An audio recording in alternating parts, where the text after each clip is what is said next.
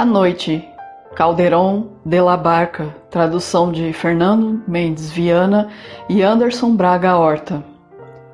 Esses lúcidos rasgos, essas velas, que cobram com âmagos superiores, alimentos do sol em resplendores, aquilo vivem que se sofre delas.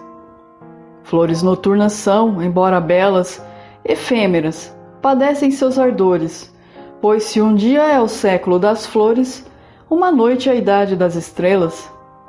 Dessa, pois, primavera fugitiva, já nosso mal, já nosso bem decorre, registro é nosso, ou morra o sol ou viva.